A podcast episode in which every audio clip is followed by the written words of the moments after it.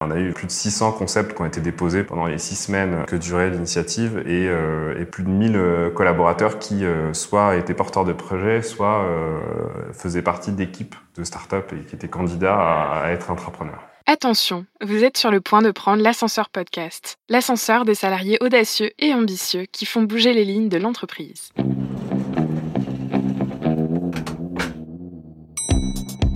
J'ai une idée, euh, et si on faisait ça On va euh, faire quelque chose qui va être utile pour le monde. Alors, waouh, c'était vraiment une expérience extraordinaire. On pensait aussi avoir un, mindset ouvert pour accepter aussi de changer. On peut tout apprendre, ça c'est clair. Tu peux pas avoir mon intelligence et ma soumission en même temps. c'est un peu comme le truc dans Astérix, quoi. Tu X27, il faut le formulaire bleu. Faut avoir du culot, faut avoir de l'envie, faut avoir du courage. Ah bah on a rien sans rien. Avoir une communauté derrière soi, ça donne une force de dingue. Ils l'ont fait, pourquoi pas moi? Bonjour, c'est Mélisande. Pour ce nouveau podcast, c'est avec Thomas Chapuis que je partage le micro.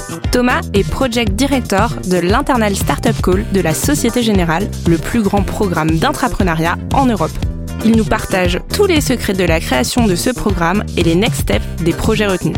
Thomas nous parle aussi des raisons qui ont poussé la banque à réaliser ce beau projet et pourquoi les banques doivent trouver de nouveaux business models. À vos casques, prêts, partez Bienvenue Thomas, Merci beaucoup d'être là aujourd'hui. On a beaucoup, beaucoup de chance de t'avoir pour le podcast de l'ascenseur. Euh, parce que je, rappelle à nos auditeurs, tu es le directeur de l'Internet Startup Call de la Société Générale, le plus grand programme d'entrepreneuriat lancé dans le monde. Merci pour l'invitation. Je ne sais pas si c'est le plus gros, en tout cas, euh, c'est un, un des plus gros. Et oui. Euh, il y, a une tribune actuellement de Claire Calmejane, directrice d'innovation, qui le elle appelle le plus grand programme d'entrepreneuriat d'Europe. Bon, après, je sais pas, on a peut-être des, des, gros programmes en Amérique du Nord ou en, Asie qu'on n'aurait pas vu, mais ouais, on, l'a fait euh, de façon intentionnelle, de façon assez massive. D'accord. Du coup, alors moi, juste pour rappeler à nos auditeurs, donc c'est le Flèche, c'est moi qui t'interviewe aujourd'hui. Et ma première question, c'est comment est-ce qu'on monte le plus grand programme d'Europe d'entrepreneuriat et en plus dans une banque? Alors en fait, on, l'a fait euh, sans savoir ce que ça allait donner, et donc c'est pour ça qu'on l'a fait très gros. Enfin, il y, a, deux choses à ça. Il y avait euh, à la fois euh, l'intuition d'Emery Laurent, qui était directeur de l'innovation à l'époque, qui avait envie d'intéresser le top management au projet et qui avait l'intuition que si on faisait quelque chose de tout petit, ça n'allait pas remonter assez haut. Et, puis il y avait euh, la façon dont on l'a fait, en n'ayant pas de, cible, de se dire on va pas en lancer 5, 10 ou 15, mais de se dire on lancera les projets intéressants que le top management est d'accord de sponsoriser. Ça veut dire que c'était quand même un des premiers objectifs, l'implication du top management c'était un des objectifs. Dès le départ, on l'a lancé avec une double approche, à la fois top-down avec euh, l'implication du, comité de direction du groupe, qui est le, le top 60 de, chez Société Générale, euh, et puis euh, ouvert à tous, euh, donc aussi bottom-up, ouvert, ouvert aux 150 000 collaborateurs du groupe qui pouvaient contribuer et s'ils étaient prêts à, se lancer dans l'aventure, et ben, devenir intrapreneur. D'accord. Du coup, alors avant de rentrer plus en détail dans le programme, parce que je sais qu'il y a plein de choses à dire dessus, moi j'aimerais savoir, parce que c'est toi qui as bien fondé le programme, on est d'accord? Alors je l'ai lancé, oui, j'étais, euh, j'étais, on va dire, euh, le, le, premier employé. Euh, comme, comme je te le dis, on, on l'a lancé, euh, on l'a lancé comme une start-up. Donc, donc ouais, j'étais à l'origine, à l'origine du tout début, alors que pas grand monde n'y croyait. Et pourquoi toi, du coup? Alors, il y a différentes dimensions. Je pense que je suis, je suis très intéressé à, à donner de la liberté aux gens. et puis, il y a, il y a une autre idée, c'est que ça fait trois ans et demi que je travaille à la direction d'innovation euh, et j'ai beaucoup bossé avec, euh, sur la dimension open innovation pour essayer de, euh, de faire travailler euh, des startups externes avec Société Générale. Et en fait, on a vu que c'était euh, souvent difficile de, de, faire aboutir des projets avec des startups externes. Donc j'étais convaincu que l'intrapreneuriat était un bon moyen d'innover au sein de la banque avec des gens qui connaissent bien l'organisation, euh, des entrepreneurs qui euh, sont euh, eux-mêmes porteurs du projet et donc convaincus de l'intérêt de, mener le projet. et donc j'étais, j'avais l'intuition que c'était un, bon moyen de, faire aboutir des projets. Tu parlais d'open innovation, d'intégrer des startups. C'est quand même pas mal la mode dans les grands groupes. Euh, de se dire oui, euh, on, va, on va faire venir des startups en interne pour tout changer. Mais toi, pourtant, tu étais sûr que si les projets étaient portés par des salariés, ça pouvait aller euh, mieux, plus loin, plus fort que si c'était euh, géré euh, par l'externe directement. J'oppose pas les deux. Je pense que c'est intéressant de faire les deux. Et je pense que ça, ça c'est peut-être euh, pas forcément les mêmes types de projets qui aboutissent, mais je, je, suis assez convaincu que un certain, un certain type de, certains types de projets, on a besoin de, de, de bien connaître l'intérieur de la grande organisation et de s'appuyer sur ses, sur ses forces, sur ses, sur ses atouts. Euh, c'est sans doute plus efficace de le faire par l'entrepreneuriat.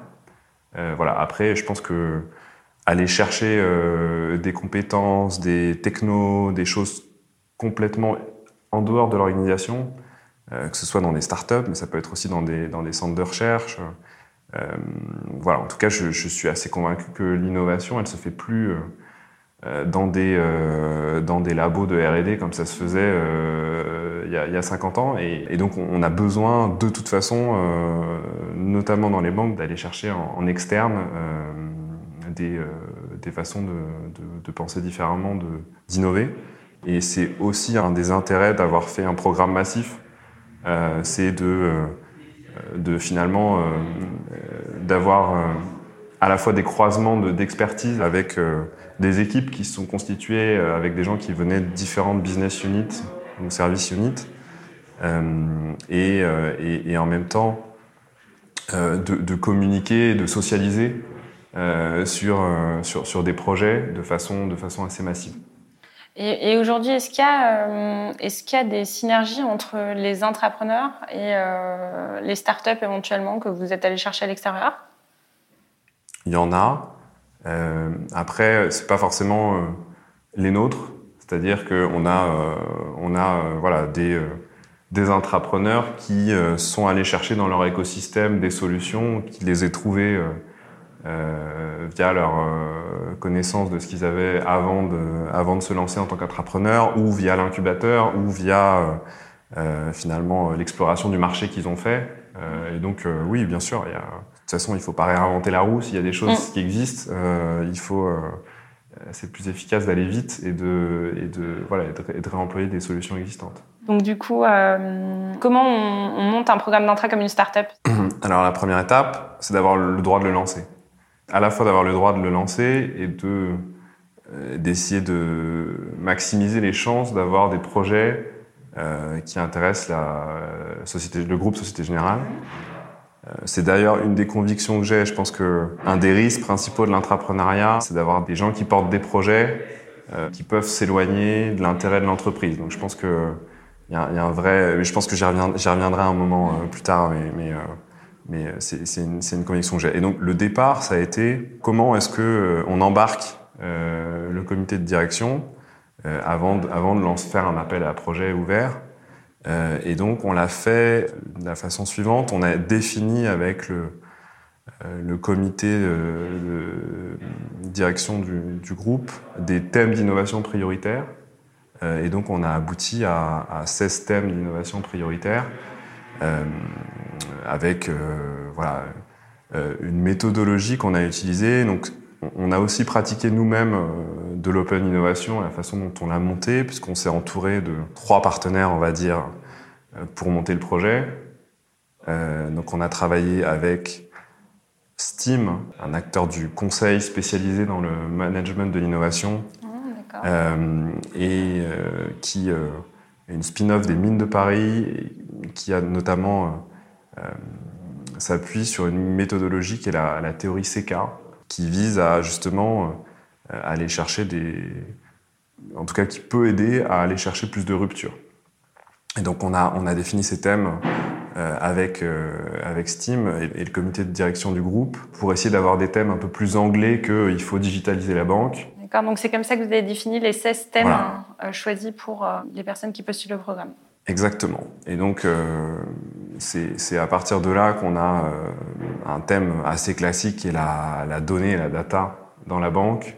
on avait quatre thèmes sur le, sur le sujet de la data avec des thèmes soit relativement défensif, mmh. comme comment est-ce qu'on peut proposer des solutions qui garantissent aux clients que ils ont le contrôle de leurs données et ils peuvent, ils peuvent mesurer le, le, type de données qui sont utilisées ou non ou qui sont euh, éventuellement euh, réexploités. Mm. Et puis des thèmes plus, plus offensifs, euh, voilà, en, lien avec d'autres business models qu'on connaît bien.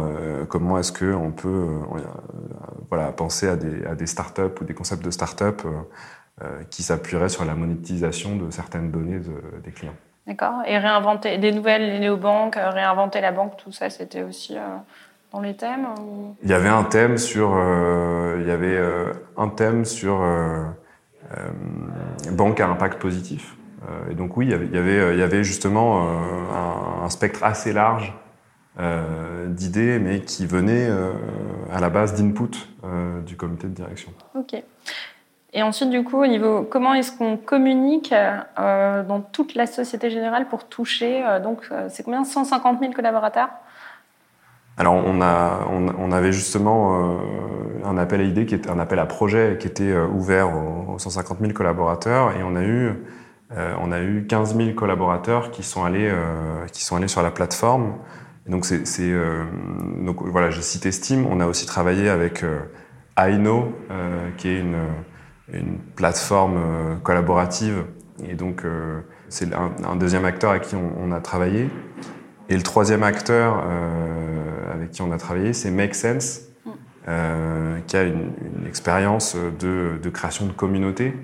Euh, et donc qui, qui, nous a aidé justement à, au-delà de la communication digitale, de d'essayer d'avoir des ce qu'on avait appelé des boosters de l'initiative pour avoir des relais dans les différentes entités, dans les différentes business units qui soient des boosters de, de l'initiative. Alors c'est super intéressant, je trouve que c'est un sujet très important dans le développement de l'intrapreneuriat euh, dans les entreprises. Et donc j'aimerais savoir quel est le secret du coup pour, euh, euh, pour engager des relais partout dans l'entreprise et, et, leur donner envie aussi de participer à l'aventure. Bah, je pense que c'est taper aux bonnes portes, parce qu'on a eu, on a eu finalement des gens qui sont manifestés et on les a on leur a donné de l'information mmh. et après ils, sont, euh, voilà, ils, étaient des, défenseurs de, l'initiative. Euh, donc, donc j'ai pas forcément de méthode, mais c'est euh, donner les bonnes informations aux bonnes personnes. Donc essayer de essayer de voilà d'identifier les personnes qui peuvent être moteurs et puis et puis leur donner du contenu. voilà, on, on avait on avait notamment organisé avec ces boosters dans les différents sites principaux des points d'information avec euh, euh, voilà avec des, des, euh, des, petits jeux sur qu'est-ce que qu'est-ce qu'est comment comment présenter l'initiative et donc on leur fournissait justement des kits de communication pour qu'ils puissent eux-mêmes communiquer facilement en plus voilà en faisant ça en plus de leur de leur de leur job. Ok, mais du coup, euh, comment vous les avez identifiés ces relais? C'est des gens qui travaillent déjà dans l'innovation? Tu as dit toquer aux bonnes portes, mais finalement, il euh, faut savoir comment les trouver. Alors, on, on, a utilisé le réseau social d'entreprise euh, pour une part. Mhm. Donc voilà, on a eu des gens qu'on avait déjà identifiés, qu'on connaissait, et puis, puis on a accepté les volontaires qui, qui finalement se sont proposés aussi. donc voilà, on avait, on avait plus d'une centaine de, de boosters qui, ah qui nous ont aider à, relayer l'initiative. Et puis, euh, point important, on, avait fait une, vidéo avec Frédéric Oudéa, euh, donc euh, directeur général de Société Générale, qui donnait une, façon un peu symbolique l'autorisation des, collaborateurs à participer. Donc, il y a une, vidéo très très courte, mais qu'on peut trouver sur la page de l'Internal Startup Call sur le site de Société Générale. Donc ça a une importance d'impliquer jusqu'au directeur général de la Société Générale hein, pour que les salariés sentent un peu libres, finalement, c'est ce que tu disais avant, de faire euh, ce qu'ils ont envie de faire. Ah, je pense que c'est clé. C'est de toute façon, euh, à un moment, euh, quand on fait de l'intrapreneuriat, si on, si, on veut, si on veut faire les... Voilà, avoir, le, avoir des budgets, avoir communiqué, il, faut, il faut de toute façon remonter, remonter un moment voilà, tout en haut de la pyramide. Je pense que voilà, c'est important d'avoir d'avoir à la fois une approche ouverte, mais mais je pense qu'il faut il faut de toute façon à un certain moment avoir avoir un support exécutif. Mm. Du coup, tu t'es appuyé des 30, des 60 personnes qui faisaient partie du top management, c'est ça? Alors, on a, ils ont été sponsors, mais je, je, je vais peut-être euh, après euh, dérouler, euh, dérouler l'historique. Donc, donc, oui, à ce moment-là, on avait des thèmes, on a eu, on a eu, on a ouvert la plateforme, et puis on a eu beaucoup, beaucoup de gens qui se sont manifestés. D'accord. On a eu 15 000 personnes qui sont allées sur, le, sur la plateforme. Euh, on avait fait une autre, une autre chose assez intéressante qui est inspirée de, inspirée de CK. Peut-être en deux mots, sans rentrer dans les détails, euh, le principe de CK, c'est de dire que euh, il y a des concepts qui est le C de CK, et si on veut innover, il faut aller chercher du, de la connaissance, du mmh. knowledge, mmh. et donc pour être productif, il faut faire un aller-retour permanent entre nouveaux concepts et nouveaux espaces de connaissances. Et donc, la façon dont on l'a fait, c'était de poster euh, sur chaque thème, euh, sur le réseau social d'entreprise, des what if, des, euh, des exemples de connaissances ou de, voilà, de, de choses qui se passent à l'extérieur et de se dire, par exemple, voilà, regardez comment Waze a réussi à monter un business en s'appuyant sur les données euh, de ses utilisateurs. Qu'est-ce que ça pourrait donner si on, si on essayait de se, faire la même chose euh, avec des données bancaires ou avec, des, avec des, bien sûr l'accord des, utilisateurs? Et donc sur, chaque, sur chaque thème, on a, on a alimenté, on va dire, le débat pour, pour, faire, voilà, pour faire phosphorer les collaborateurs. Et donc on a eu après beaucoup de gens qui ont, qui ont posté des concepts euh, on a eu voilà, plus, de, plus de 600 concepts qui ont été déposés pendant les six semaines euh, que durait l'initiative et, euh, et, plus, de, plus de 1000 euh, collaborateurs qui euh, soit étaient porteurs de projets, soit faisaient partie d'équipes de start-up et qui étaient candidats à, à être entrepreneurs. D'accord, donc finalement, si j'ai bien compris, vous avez aidé les salariés à développer un peu leur créativité c'est ça. Et puis on, leur a, on, avait aussi euh, mis des ressources en ligne avec quelques tutoriels sur comment, euh, voilà, à quoi penser quand, quand, on veut quand on veut monter euh, monter une start-up. Voilà, on avait, on s'était appuyé sur, il y a plein de, plein de ressources qui existent, plein de plein de MOOC, plein de vidéos, plein d'articles. Donc mm. on, a, on, avait essayé de voilà d'aiguiller de, les gens qui qui avaient pas avaient pas forcément finalement euh, qui avait l'envie de se lancer mais qui n'était pas sûr d'avoir la capacité à, créer une idée intéressante. Et donc, euh, et donc voilà, on, a essayé de, leur fournir des, petits conseils pour, pour qu'ils puissent le faire. Ok, donc vous vous retrouvez là avec 600 idées. Ça a mis combien de temps d'ailleurs entre le moment où vous avez lancé la plateforme et le moment où vous avez eu, vous avez arrêté les candidatures Alors, on l'a lancé fin octobre euh, et on a arrêté euh, les candidatures le 8 janvier. Donc là, vous vous retrouvez avec 600 idées. C'était incroyable On s'attendait pas à en avoir autant. Donc on avait un premier filtre euh, qui était sur ces 600 idées. Donc poster une idée, c'était assez simple et on l'avait on l'avait conçu de façon à ce que euh, y ait pas de ça prenne pas trop de temps de poster une idée.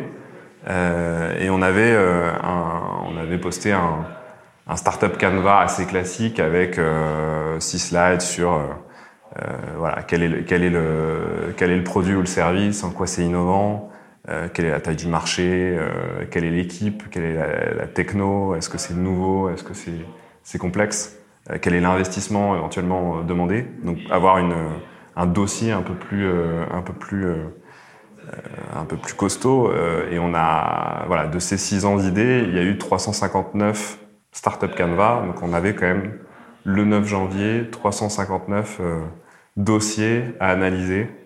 Mais donc du coup, vous avez eu 600 idées. Sur ces idées-là, il y a des idées qui étaient juste euh, une phrase, ah, ben, j'aimerais bien faire ça.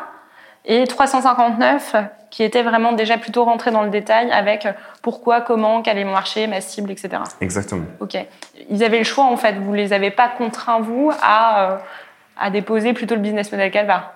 Ils étaient obligés s'ils voulaient aller plus loin dans le dans le dans l'appel à projet. D'accord. Euh, donc c'était c'était un prérequis. Euh, c'était un premier filtre.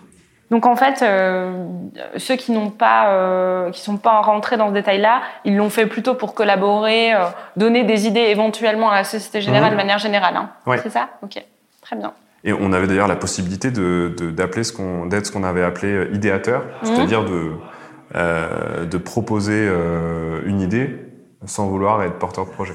C'est arrivé ça? On en a eu quelques-uns, ouais. On a eu, on a eu des gens qui ont posté 6 ou 7 cette idée euh, parce qu'ils ils avaient plein d'idées. Donc, euh, C'est incroyable quand même que qu'ils postent, qu'ils postent tellement d'idées et qu'ils aient pas envie par contre d'y participer. alors, il y avait aussi des gens qui en avaient posté plusieurs et donc du coup qui, euh, qui finalement euh, se, se concentraient sur une seule et donc qui, Oui. euh, qui pouvaient donner, euh, euh, on va dire entre guillemets, euh, l'idée à d'autres. D'accord. Et donc, euh, donc, donc, on en est au 359 business, can- business model Canva déposés Mhm. et vous analysez les 359. Alors là, on avait, on se retrouve le 9 janvier. Euh, on fait un, on sait qu'on a un événement le 16 février avec l'ensemble du CODIR de Société Générale. D'accord. Euh, et euh, on n'a pas de limite. Hein. On ne sait pas d'ailleurs du tout s'il y en a une seule qui va être sponsorisée à ce moment-là. On envoie euh, au comité de direction euh, la liste des projets. Euh, et donc, petite précision, chaque startup avait le choix de sélectionner trois sponsors potentiels parmi les membres du comité de direction. Intéressant. Euh, et donc, on a cette liste euh, et euh, on, on fait quelques recommandations sur les projets pour aider, euh, et- aiguiller le, le top management. On envoie, euh, donc je pense qu'on fait ça en, euh, en une ou deux semaines et on renvoie, on renvoie les, les dossiers avec, avec la liste des 359. Ah ouais. Euh, et, euh, on leur dit, ben voilà, euh, donnez-nous votre shortlist que vous voulez voir pitcher le 16 février. Et là, on se retrouve avec finalement 144 euh, projets shortlistés, ce qui fait encore pas mal de projets. C'est clair. Encore beaucoup de Euh, boulot. et donc, euh, on, on se retrouve à organiser un, un événement euh, qui reste le plus bel, enfin l'événement le plus marquant que j'ai fait chez Société Générale, Mhm. euh, où on a fait pitcher euh, 144 startups devant 60 membres du CODIR. Après, il y a eu aussi forcément des déçus parce que sur les 144, le 16 février, 70 ont été sponsorisés. Très bien. Ben, du coup, il vous reste 70 startups. Et Mhm. après, qu'est-ce qui se passe? Et donc là, on a sélectionné 18 incubateurs partenaires dans 7 pays pour pouvoir accompagner pendant 6 mois les startups de l'Internal Startup Call. Donc le deal euh, initial, c'était que les collaborateurs de Société Générale étaient détachés pendant 6 mois sur leur projet. C'est pas trop compliqué euh, d'ailleurs de, de venir auprès de managers opérationnels et de leur dire euh, hop, euh, finalement, je te vole ton collaborateur pendant six mois. Alors quand ça vient euh, d'une initiative qui est portée par Frédéric Oudéa et l'ensemble du comité de direction, c'est plus facile. C'est sûr. Euh, néanmoins, on, a, euh, on avait une condition pour lancer le projet, c'était d'avoir deux personnes à temps plein pendant les six mois, au minimum.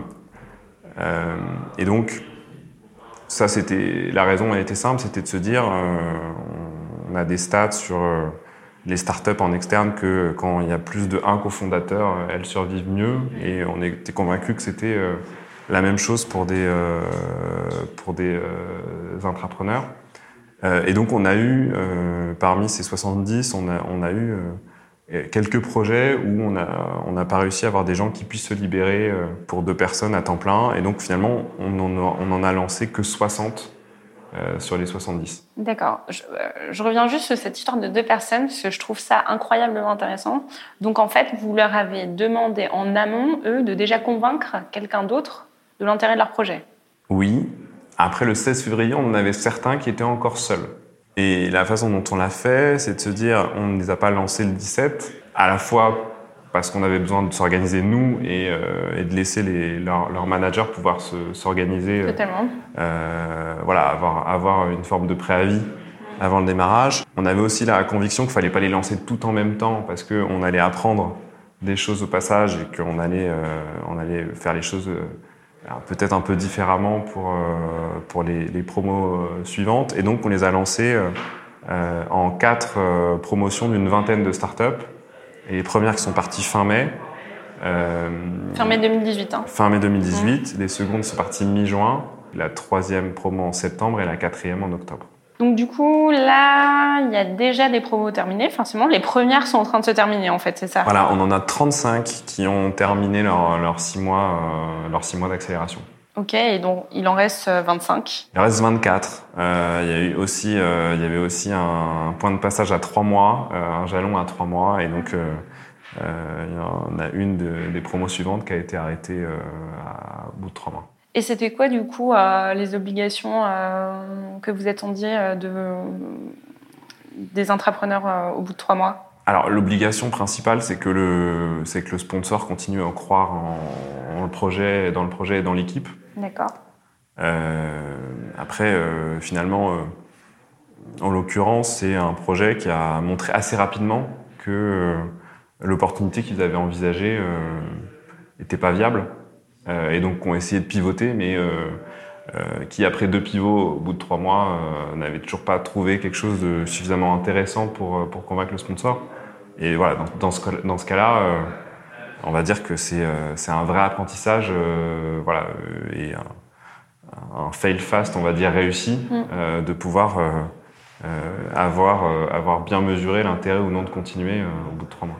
C'est ça, mais donc tu parlais de viabilité. Euh, donc la partie business model, c'était une des parties les plus importantes pour la Société Générale dans les projets les objectifs du programme, c'était d'inventer les business de demain, mhm. de, de, voilà, de, de, créer des nouveaux business. Et donc, bien sûr, on a eu quelques projets qui étaient euh, aussi des projets plus à vocation interne ou à faire des économies, mais, mais voilà, le, principalement, c'était des, des, startups qui avaient vocation à, être lancées, à lancer un produit ou un service euh, nouveau sur le marché.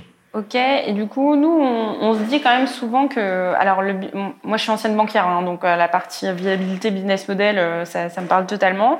Mais on se dit souvent qu'il y a quand même beaucoup d'autres apports qui sont très bons dans l'entrepreneuriat, même si finalement les projets sont pas forcément des projets à vocation justement de nouveaux business. Qu'est-ce que tu en penses? Oui, je suis convaincu qu'il y, y, a plein d'intérêts. Il y a des projets à impact positif, euh, mais euh, ça peut aussi se conjuguer avec, euh, avec du business, hein, ça peut être du social business. Mm. Il y avait quelques projets sur ce thème-là. Après, quand on dit viable, on va dire qu'on peut mesurer le retour sur investissement autrement que euh, nécessairement par le cash qu'il génère. On peut dire que voilà, ça peut être des projets à fort impact d'image pour Société Générale. du coup, une façon de le mesurer, c'est de se dire euh, est-ce que euh, un projet plus classique, euh, qui serait une campagne de communication sur le sujet, génère le même retombé, ou, ou, plus ou moins de retombées avec le même coût? C'est très intéressant. un exemple de projet comme ça sur le gain de l'image alors il y a un projet euh, qui, euh, sur lequel on a, on a déjà un petit peu communiqué qui est euh, IT for Girls. Ah oui, exact, totalement. Qui, qui vise à, à, finalement à diversifier les profils IT et donc de, de faire venir plus de femmes et donc de, de, de, le traiter à la racine, c'est-à-dire d'intéresser les petites filles au métier de l'informatique et donc d'organiser des, euh, euh, des, euh, des, cours de code pour, pour les petites filles. Oui, totalement. C'est vrai que c'est un projet très sympa, je trouve, hein, qui est hébergé au plateau, c'est ça? Alors, ils ne sont pas hébergés au plateau, mais ils ont été repris, ils ont été repris par, par la service unit, de, donc, la direction des ressources et de la transformation digitale, euh, où on a beaucoup de beaucoup d'informaticiens notamment qui, qui travaillent. Ok, donc là on parle justement de la dernière étape, hein, c'est-à-dire pour les 35 premiers qui sont arrivés euh, à la fin finalement des six mois d'incubation. Mhm. Voilà, qu'est-ce qui se passe maintenant? On, a, on, a, on, avait des projets qui étaient portés euh, à la fois en termes de budget et d'organisation par, par la direction d'innovation du groupe. On avait besoin que les sponsors s'engagent sur euh, le fait qu'ils croient au projet, Euh, et donc, le, le, une bonne façon de montrer qu'ils y croient, c'était de le financer. Mm. Euh, et donc, euh, voilà, au bout des six mois, soit le projet est arrêté, soit le projet est repris par une business unit ou une service unit d'un sponsor. D'accord, ce qui est donc le cas pour IT for Girl qui a été repris forcément par la direction digitale et communication, c'est ça? Tout à fait. Très bel exemple hein, du coup. Je t'avoue que je suis assez contente de rentrer avec toi dans le détail en fait de comment fonctionne le programme euh, d'entrepreneuriat de la Société Générale, donc l'Internet Startup Call. Moi, j'aime beaucoup le fait que finalement vous avez été très très concret dans l'accompagnement de plus de 60 projets. Donc euh, c'est bien que vous êtes concret en, plus maintenant, enfin dans le suivi finalement, que ces projets-là peuvent continuer. Mm-hmm.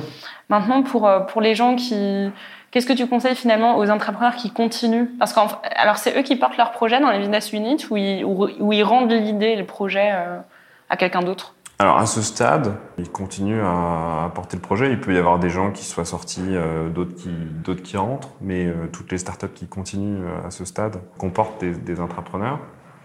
Ce qui me paraît, ce qui me paraît clé. Hein. Je pense que si des gens ont porté le projet et ont fait la preuve de sa viabilité ou de on réussit à, le faire poursuivre, c'est intéressant, je pense, de les garder à bord. Après, euh, c'est important de leur proposer, en tout cas, euh, de, de continuer à participer à l'aventure. Et c'est euh, ce qu'on ce qu'on fait jusqu'à ce stade. Après, les premières euh, ne, sont, n'ont sorties que depuis euh, deux mois. C'est vrai. Donc c'est encore un peu tôt. Est-ce que tu as des, choses que tu referais exactement de la même manière, des choses que tu referais pas du tout de la même manière, quand même avec un, plus d'un an et demi de recul, même si les promos sont pas euh, totalement finis? Une bonne pratique, c'est, c'est assez intéressant, je pense. Nous, on l'avait pas conçu comme ça, donc c'était pas possible. Mais de le faire en peut-être en deux temps, c'est-à-dire d'avoir un premier test, mmh. on va dire un sprint euh, d'une ou deux semaines avec les entrepreneurs pour affiner un petit peu l'idée et puis avoir finalement le sponsor qui puisse aussi se positionner à ce moment-là. Et je pense qu'on n'aurait peut-être pas eu exactement les mêmes projets qui ont été sponsorisés sur les 144 si on avait fait ça. Ah, c'est intéressant. Après, nous, la, la façon dont on l'avait conçu, c'était de, de, se dire de toute façon, on ne peut pas réunir le top 60 de Société Générale tous les jours. Mm.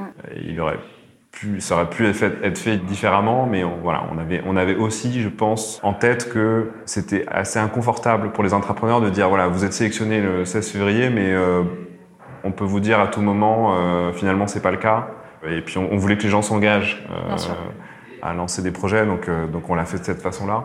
Après, une autre chose qu'on ferait différemment, c'est peut-être donner plus de temps entre, entre la phase de la fin de la partie idéation et la partie sélection, oui. euh, parce que à la fois ça permet de finalement de bien réfléchir au projet et à l'équipe, d'avoir euh, finalement euh, une sélection par les sponsors aussi de l'équipe et de pouvoir finalement rencontrer les entrepreneurs et, et, puis pouvoir avoir un peu plus de temps et aussi de mieux peut-être mieux préparer le, le, moment du, du sponsoring. Donc c'est vraiment cette phase entre le début janvier et début février des pitchs où finalement tu aurais voulu qu'il y ait euh, plus de connaissances sur le sujet et peut-être un, peu, un pré-accompagnement en fait euh, pour qu'ils soient plus préparés euh, au moment de pitcher dans les.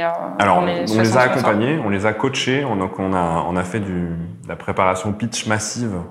et c'était c'était Make Sense qui nous avait qui nous avait notamment aidé à à faire ça. C'est vrai que c'était assez intense de préparer 144 projets à pitcher en, en une grosse semaine. Ok, donc on arrive vers la fin du podcast, Thomas.